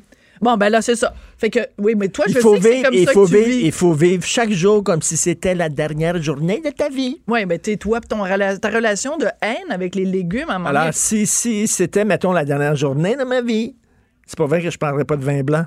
Oui, mais là, là ton fils, c'est pas ça. C'est qu'il mange du brocoli de temps en temps. Quand il mange son assiette, il commence par manger la viande, puis après, il reste plein de légumes dans son assiette. Fait que là, je lui dis, mange tes légumes. non, moi, je lui Puis là, dis toi, lui dis, non, c'est pas je lui dis de manger tu lui dis, c'est c'est pas pas grave. C'est pas grave, C'est t'as bien vrai. mangé, t'as mangé ton poulet. C'est Ah, pas vrai. J'ai c'est ça que ça s'appelle thérapie de couple, hein, les amis? C'est vrai, il y a certains légumes, des fois, qui sont pas super bons. Ben, quand c'est moi qui les prépare, ils sont délicieux. Des fois, ils sont mous. C'est bon, des légumes croquants. Toi, ton obsession avec la dureté. OK. C'est tout. C'est fini? le temps. C'est tout. Ben, on regarde. Moi, je regarde Bon, toujours, euh, tu vois, Hugo, c'est la figure d'autorité chez nous. OK. C'est lui qui nous dit, là, vous avez dépassé la limite, puis on ne peut pas négocier en cinq minutes de plus. Sinon, il y a là. des conséquences. Il y a des conséquences. OK, parfait. faut s'en aller. Merci. On t'écoute tantôt, bien sûr. On refait tout ça la semaine prochaine ou on s'est Oui, trop non, chicané? non, non, on- non, c'est parfait. On fait ça la semaine la semaine prochaine. prochaine. Mais mon enfant, il m'aime, moi. Vous écoutez Politiquement Incorrect. Pour nous rejoindre en studio, Studio à commercial cube.radio. Appelez ou textez 187 Cube Radio.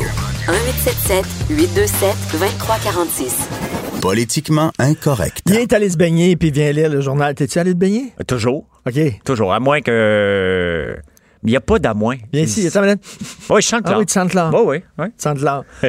Et puis, il vient lire le journal avec moi, François Lambert. Salut. Salut. Hey, euh, tu nous as entendu, euh, moi, puis Oui. euh, Sophie, là, entre autres sur les enfants mal élevés, puis tout ça. Puis Oui. bon, euh, quand tu vas au resto avec des enfants, est-ce que tu leur donnes un iPad ou pas? Que c'est, c'est, ou- c'est quoi ta religion là-dessus, toi? Ben, moi, j'ai j'ai deux enfants maintenant qui ont 18 et 16. Mais quand ils étaient jeunes. Quand, il, quand ils étaient jeunes, euh, je refusais d'emmener un iPad parce que c'est la facilité leur foutre un iPad d'en face. Mais l'iPad, là, il- à moins qu'ils se mettent des écouteurs, et ça fait du bruit pareil.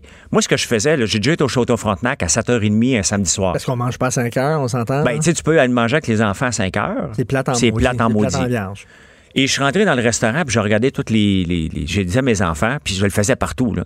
Je regardais alentour, là. OK? Il n'y a pas d'enfants. Il n'y a personne qui vous veut ici.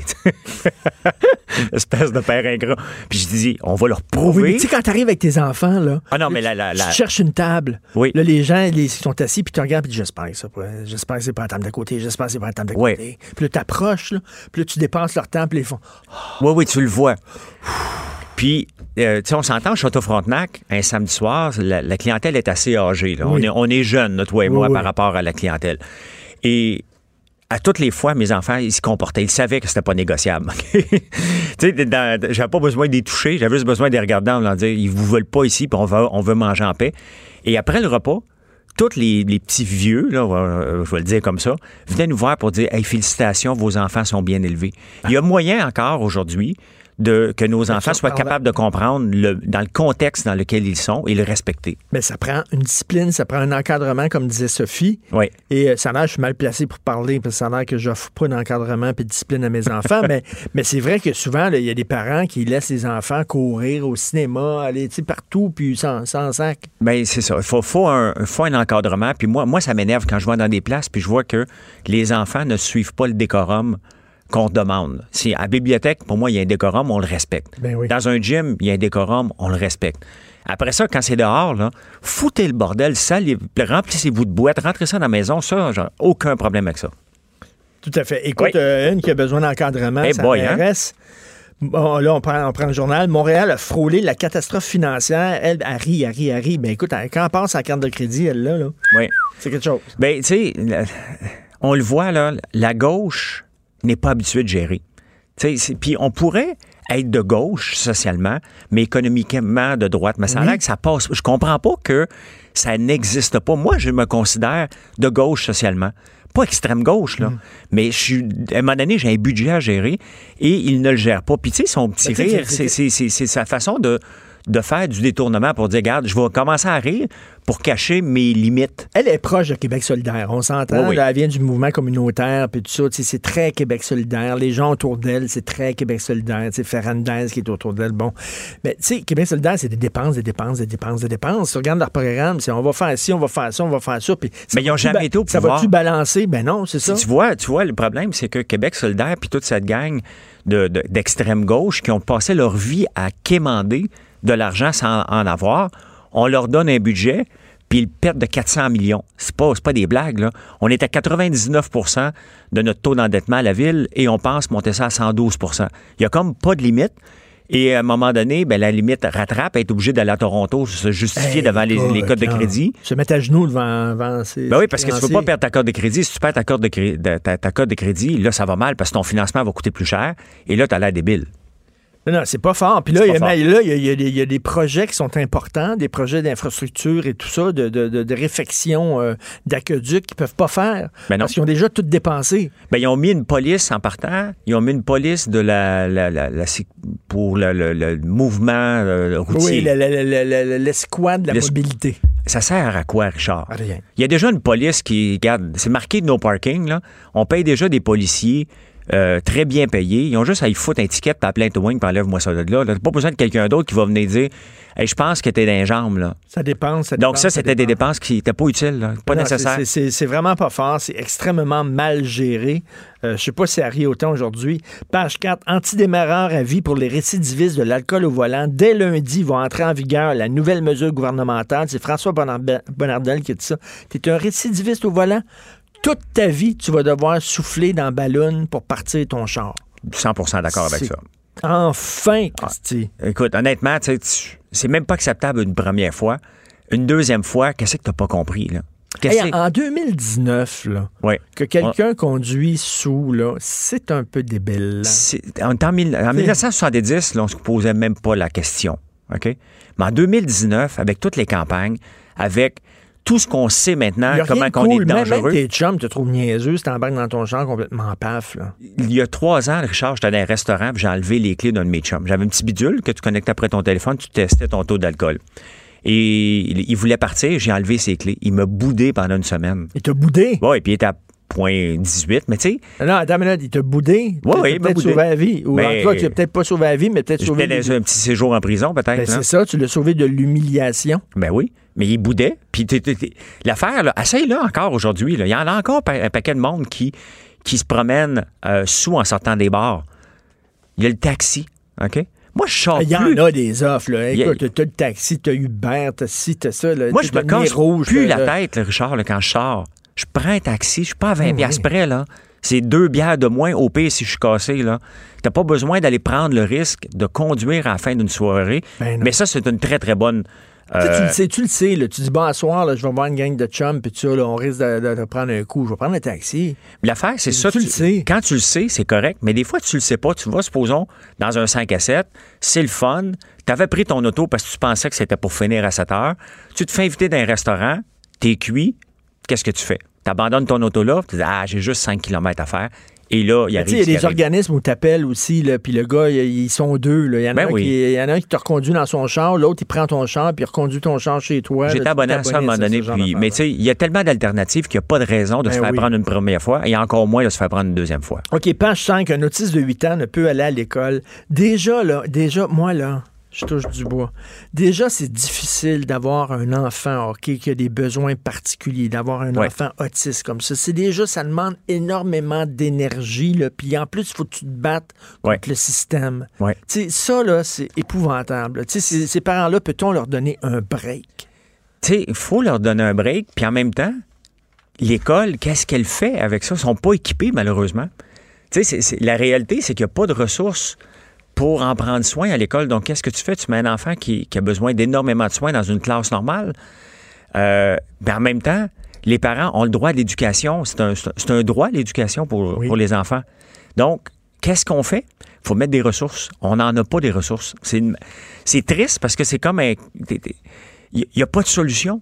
Puis le parent, il est pris avec son problème parce que c'est un problème sérieux. Euh, mais il n'y a pas de ressources. On n'a pas d'argent dans, dans, l'argent n'est pas à bonne place. Mais déjà, le quotidien, ta vie quotidienne avec un enfant gravement malade ou un enfant avec une condition spéciale, c'est déjà très difficile. Les, Écoute, on en parlait tantôt, là. Les, parents qui ont des enfants normaux, entre guillemets, là, euh, le vendredi soir, ils sont épuisés ben reine, puis ils leur laissent faire n'importe quoi parce qu'ils n'ont même plus la force de, faire de la discipline. Fait que t'imagines si ton enfant a des besoins spéciaux, t'es crevé au bout. Puis en plus, il faut que tu pognes le téléphone, puis te battre avec les commissions scolaires, puis te battre avec... À un moment donné, c'est que t'as plus le goût de te battre. Là. je, lève mon chapeau à ces enfants-là? Moi, j'ai eu des enfants en santé, euh, intellectuellement parfait, ben, pas parfait, là, mais pas parfait, les gars, OK? T'étudies plus. en bon état de marche, maintenant. Ah, oui, c'est ça. page, page 7, le PDG de Desjardins qui s'est fait cuisiner pour euh, les euh, fuites de données. Et euh, lui, il semblait dire, on en parlait un peu plus tôt avec Pierre Couture, le journaliste économique, lui, semblait dire, ça arrive à tout le monde, ça arrive à tout le monde, c'est arrivé à Desjardins, mais ça arrive à plein d'autres institutions financières. Puis là, il y a une association de banquiers, je sais pas quoi, puis il dit, ça ne nous est pas arrivé, nous autres, c'est pas vrai que ça arrive à tout le monde. Le problème, Richard, c'est que c'est très facile partir avec des données. C'est très, très, très, très facile. J'aborde dans le même. Surtout dans une, dans une période de pénurie de main-d'œuvre où ça roule. la main-d'œuvre, ben, le personnel, ça roule. Les gens sont là trois mois, ils sacent le camp pour un autre job, t'en prends un autre, tu le formes, il est là trois, quatre mois, il repart. Mais tu sais, c'est parce qu'il y a des gens qui ont accès à la base de données, c'est normal. mettons que lui, aujourd'hui, a besoin de savoir euh, Guy Cormier, c'est euh, Guy Cormier, hein, qui s'appelle? Oui, Bon, le président des Jardins. Il s'en va dans un meeting, puis il veut savoir c'est quoi le taux d'endettement des gens plus hauts de 40 ans. OK? Il va demander à son équipe de marketing, tu pourrais-tu me sortir un rapport? Il va aller voir un administrateur de base de données ou quelqu'un qui, a accès à la base de données. Il va dire, peux-tu me sortir les gens qui ont haut de 40 ans, c'est quoi leur taux d'endettement? Il va faire une requête qui s'appelle Select Étoile, blablabla. Bla, bla, bla, Mais là, on a mis un système de sécurité. Il n'a pas accès à une partie de la base de données, fait qu'il est obligé. Là, le rapport, il presse. C'est de même ça se passe dans les entreprises. Donc, lui, il n'a pas accès, donc il faut qu'il demande des autorisations. Il n'a pas le temps, c'est le président qui demande un, rapport spécial. Donc, il demande à son collègue qui a une autorisation spéciale, tu pourrais-tu me donner accès? Puis il va dire non, je peux pas. Ouais, mais c'est Guy qui va avoir la, mm. requête. Ah oui, OK, parfait. Tiens, voici. Bingo, tu viens de briser le lien de sécurité. Dans toutes les entreprises, c'est possible comme ça. Et parce que même si tu mets des, des, requêtes, il y a toujours une urgence dans toutes les entreprises. Même ici à Cube, à un il y a une urgence. Tu vas aller demander à quelqu'un un passe-droit, puis il va te le donner parce que tu vas dire c'est Pierre Cal qui veut l'avoir déjà le mot vient d'être lancé. Il, veut, on va être dans le trouble s'il l'a pas parce qu'il va être prêt pour son meeting. Ça se passe comme ça dans toutes les entreprises. C'est pas une chose si facile. J'ai lu, euh, il y a un livre euh, écrit par un philosophe, Francis Fukuyama celui qui avait écrit sur la fin de l'histoire, etc. Francis Fukuyama, il a écrit un livre qui s'appelle Trust. Puis il dit c'est incroyable à quel point euh, tout dans notre, dans notre vie, dans la société, c'est basé sur la confiance. Oui. Tu sais, c'est que tu as confiance en tes employés, ils ne me fourront pas, euh, ils n'iront pas commencer à zigonner dans des données personnelles. Tu sais. Puis quand ce lien-là de confiance est brisé, puis il est brisé de plus en plus parce que ben chacun pense à, eux autres avant. avant ben, les plus grands voleurs dans les entreprises sont les employés. Parce qu'ils vont prendre un crayon, ils vont prendre une tasse, ils vont prendre ben, il s'en est pas rendu compte une tasse. Ben, on va prendre quelque chose de plus gros. Puis à la fin, faut tu mettre des mesures euh, en place pour éviter ça parce que c'est. On fait confiance à nos employés, on fait confiance à nos enfants et on fait confiance à tout le monde. on ne peut pas fonctionner sans faire confiance. Sans faire confiance. Sinon, on, reste. monter dans un taxi, tu montes dans l'auto de quelqu'un que tu ne connais pas. Exactement. Monter dans un Uber, tu montes dans un auto de quelqu'un que tu ne connais pas. chaque jour, on fait confiance à des gens. Exactement. Mais tu sais, quand mes enfants étaient jeunes, une fois, avant qu'Uber soit là, je les avais embarqués dans un taxi parce qu'ils étaient venus à mon lancement de mon premier livre en 2014. Il n'y a pas Uber, là. J'ai appelé un taxi. Moi, je devais rester là. Mes enfants devaient retourner à la maison. Et là, j'ai appelé, j'ai pris le numéro de téléphone du chauffeur de taxi. J'avais la chienne que moi qui sauve avec mes enfants. Là. Maintenant, avec Uber, c'est facile parce que je peux voir à la trace sont où? Euh, j'appelle le taxi, j'y suis. Mais c'est ça, la confiance. J'avais pas confiance au, chauffeur de taxi. Je le connais pas. Je vais lui donner deux enfants de 10 ans puis 12 ans. Je n'étais pas à l'aise. C'est toute, notre, vie en société est basée sur la confiance. Québec veut voir l'entente de Lowe's avec Ottawa. Euh, euh Lowe's, quand ils ont acheté Rona, ils, se sont, euh, ils se sont engagés à bon, euh, telle, telle, telle affaire. On ne sait pas, c'est quoi, l'entente est secrète. À quoi ça sert de faire signer des ententes où les gens s'engagent. Si de toute façon tu reviens pas là-dessus, ils sont pas imputables, il n'y a pas de compte à rendre, puis il n'y a pas de conséquences? Et à quoi ça sert? Ben, la réalité, là... Si on dit, mettons, on respecte, là, on fermera pas de magasin pendant les deux premières années, oui. puis il n'y aura pas de congédiement pendant, je sais pas, la première année, puis ils respectent pas leur entente, il doit avoir des conséquences. S'il n'y a pas de conséquences, ça sert à quoi? Bien, ça donne rien d'en mettre parce qu'il y a toujours un, une façon de s'en sortir. La compagnie n'est pas rentable. Les opérations, il doit y avoir un, un, un, petit, un petit paragraphe à la fin. Tout ça va être respecté si on fait de l'argent.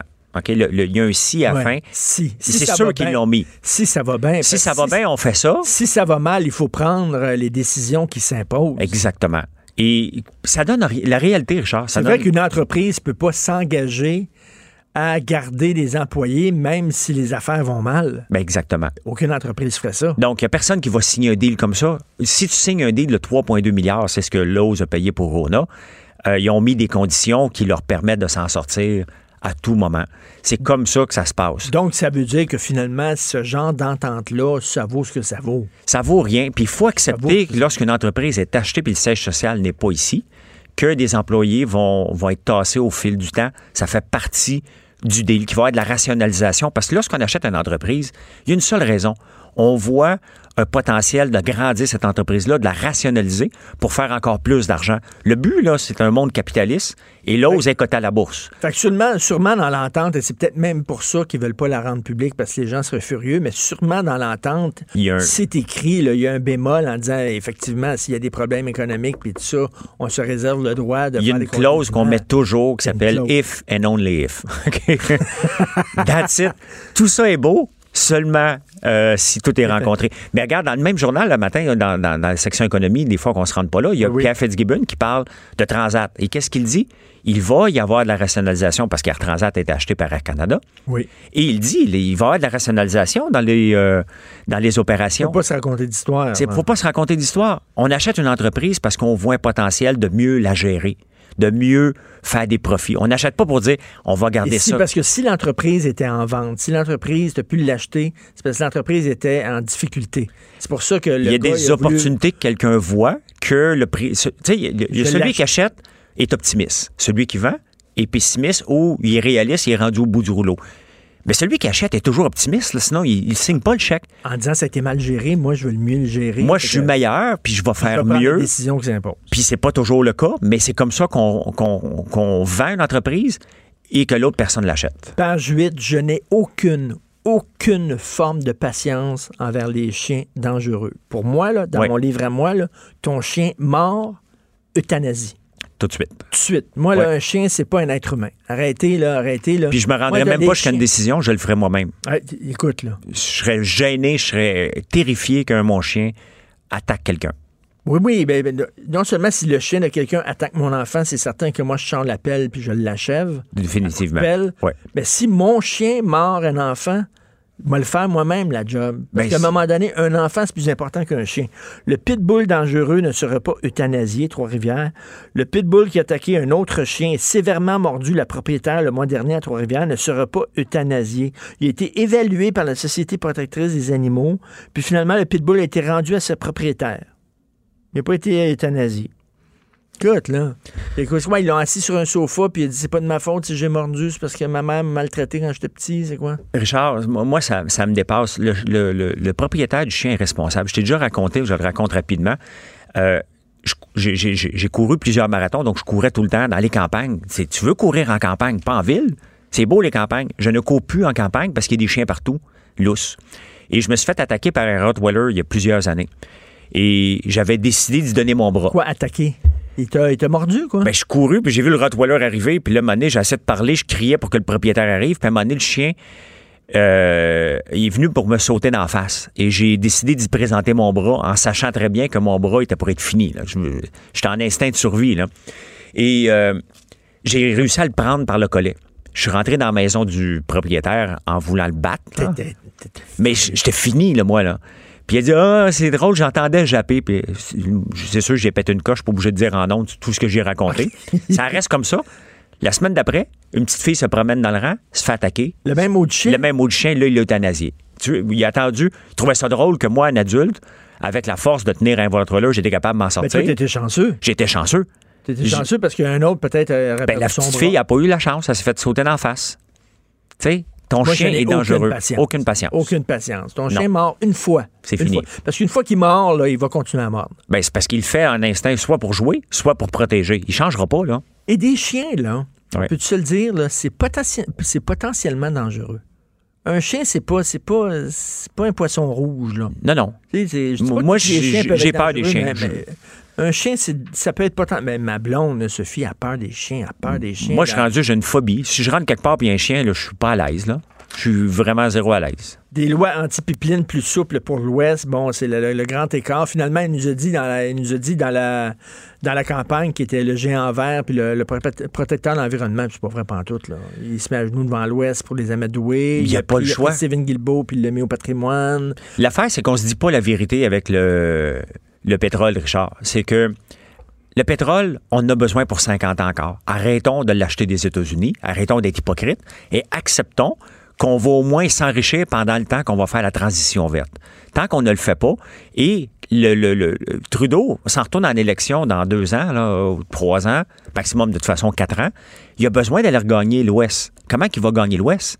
C'est en les enrichissant, pas en les limitant. Fait que là, moi, là, qui pensais que Steven Guilbeault aurait été ministre de l'Environnement, j'étais naïf, t'es en train de me dire. Parce que toi, t'as jamais pensé ça deux minutes. Moi, ben non. Moi, je le voyais tout de suite. euh, la euh, game, toi, là, là. Ben, je le voyais plus à l'économie que je lis. Euh, mais Hey, bon, je. Développement économique, Mélanie Jolie. Non, non, mais tu sais. Richard, j'ai mis, j'ai mis sur Facebook un matin la chanson qui me fait penser à. euh, tu connais Gérard Lenormand?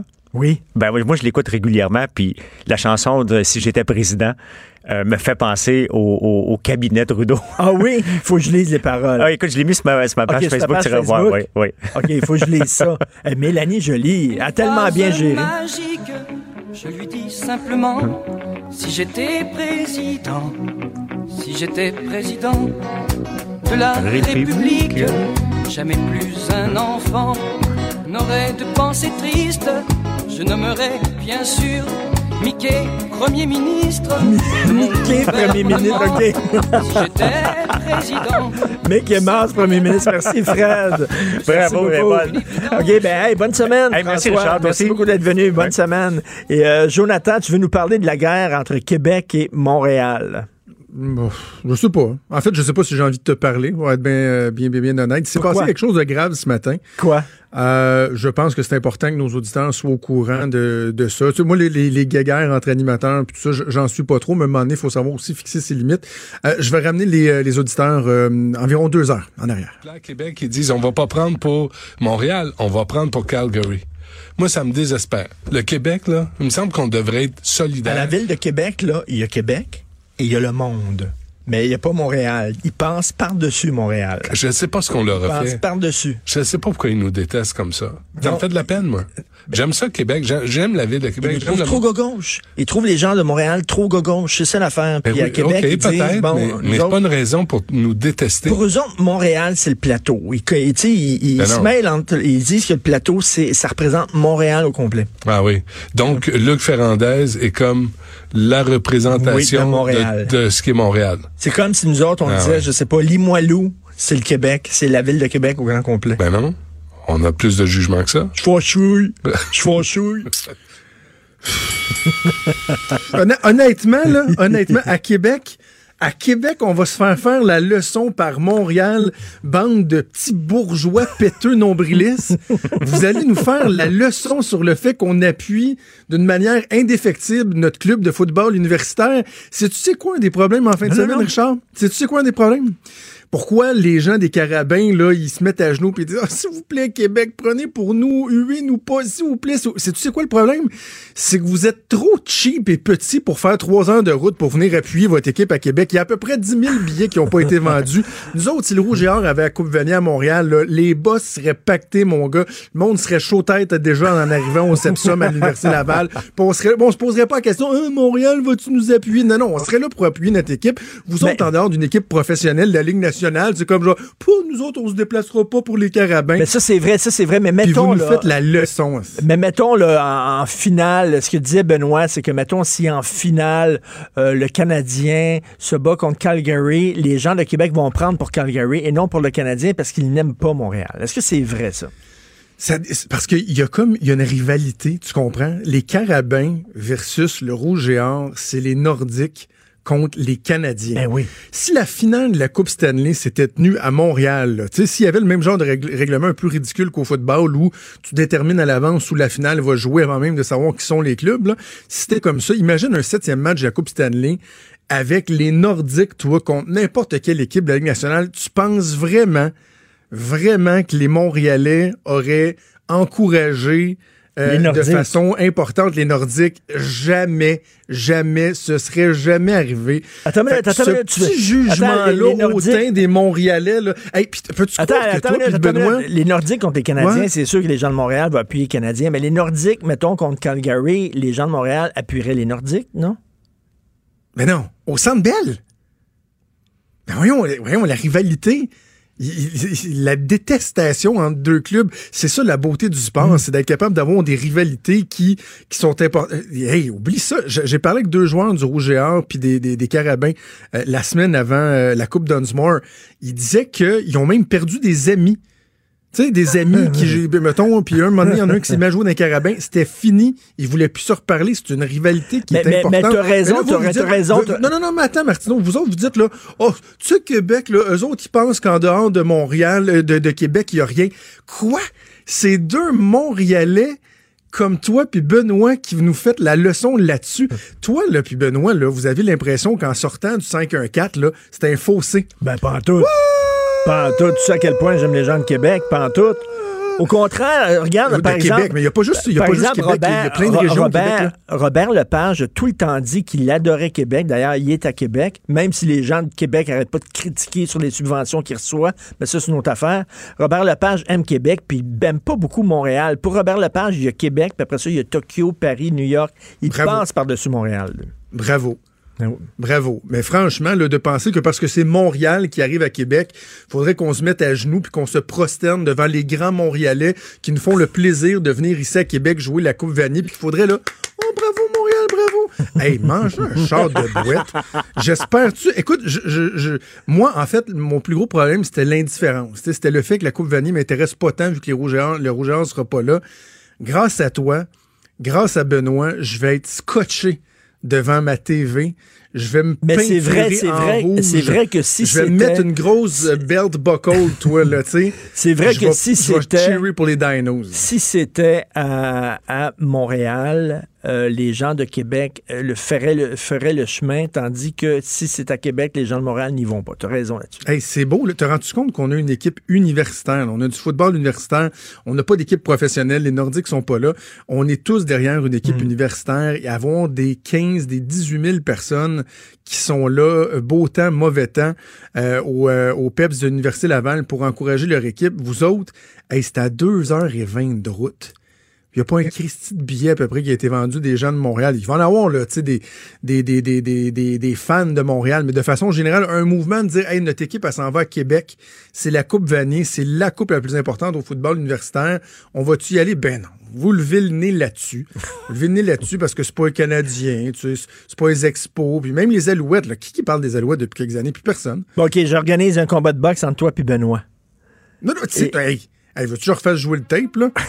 L'aggravant, l'accélérant là-dedans, ça a été toi, là.